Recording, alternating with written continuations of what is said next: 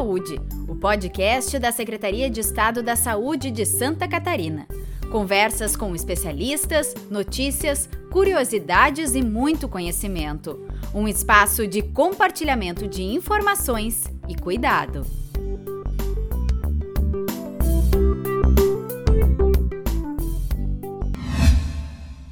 Olá, eu sou Carla Lobato.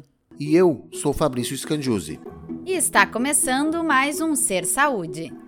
A população catarinense não pode confundir liberação com regramento e relaxamento social. Esse é o alerta do secretário de Estado da Saúde, André Mota Ribeiro, diante das cenas veiculadas com praias e festas lotadas no último feriadão no litoral de Santa Catarina.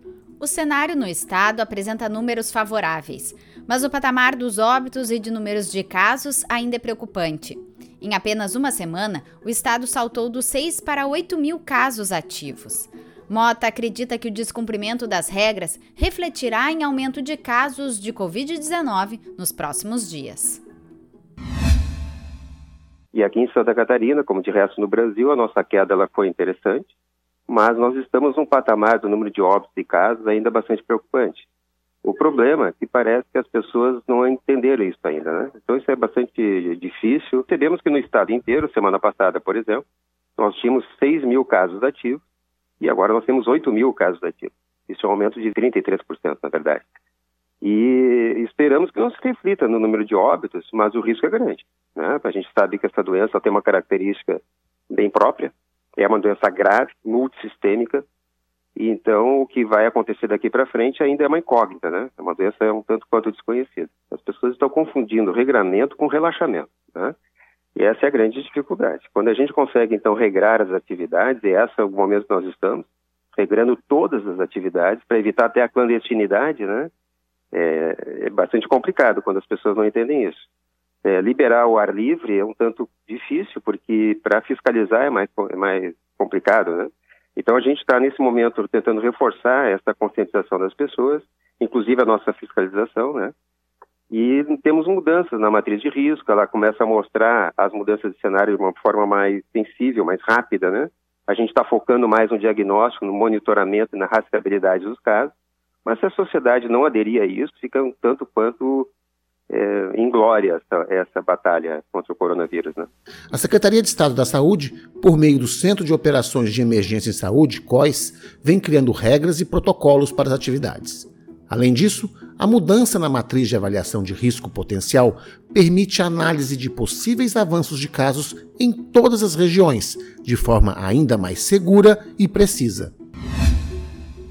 Santa Catarina conquistou a habilitação de mais 124 novos leitos de unidade de terapia intensiva, UTI adulto, para o tratamento da Covid-19 em 12 hospitais das regiões do Sul, Serrana, Foz do Rio Itajaí, Norte, Vale do Itajaí e Oeste Catarinense.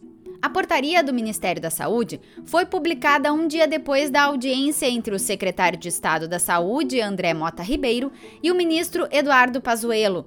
Foram atendidos hospitais dos municípios de Blumenau, Concórdia, Criciúma, Curitibanos, Itajaí, Joaçaba, Lages, Mafra, Tubarão e Xanxerê.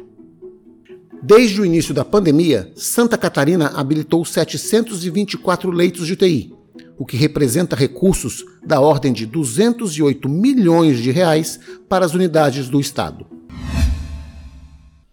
Desde o dia 19 de março, as aulas presenciais estão suspensas em Santa Catarina.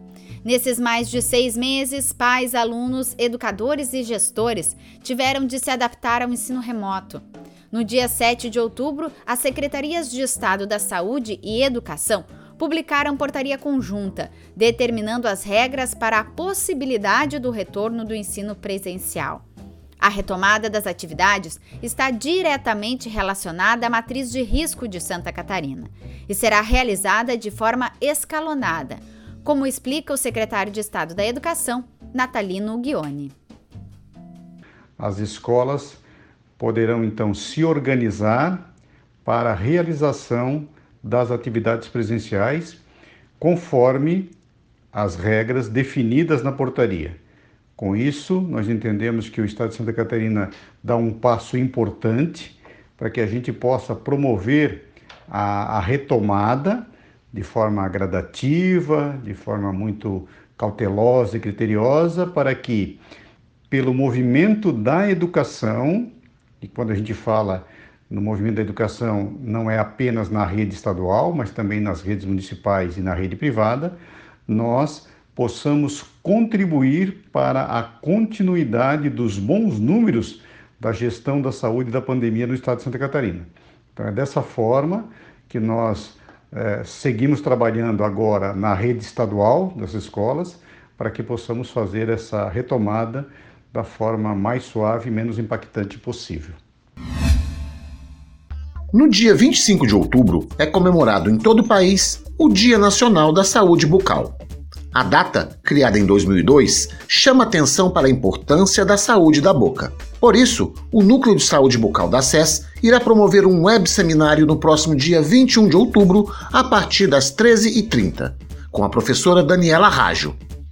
O evento faz parte das ações programadas para a Semana Estadual da Saúde Bucal em Santa Catarina. Daniela é mestre e doutora em odontopediatria, professora associada da disciplina de odontopediatria da Faculdade de Odontologia da USP. Ela abordará as novidades do tratamento restaurador atraumático. Para maiores detalhes, acesse a nossa página www.saude.sc.gov.br. Muito obrigado pela sua atenção e não esqueça, ainda estamos em meio a uma pandemia. Tome os cuidados necessários para a sua proteção e daqueles que você ama. Acompanhe semanalmente o Ser Saúde na plataforma Spotify. Mais informações sobre as ações da Secretaria de Estado da Saúde de Santa Catarina você pode acessar no saúde.sc.gov.br. Até lá!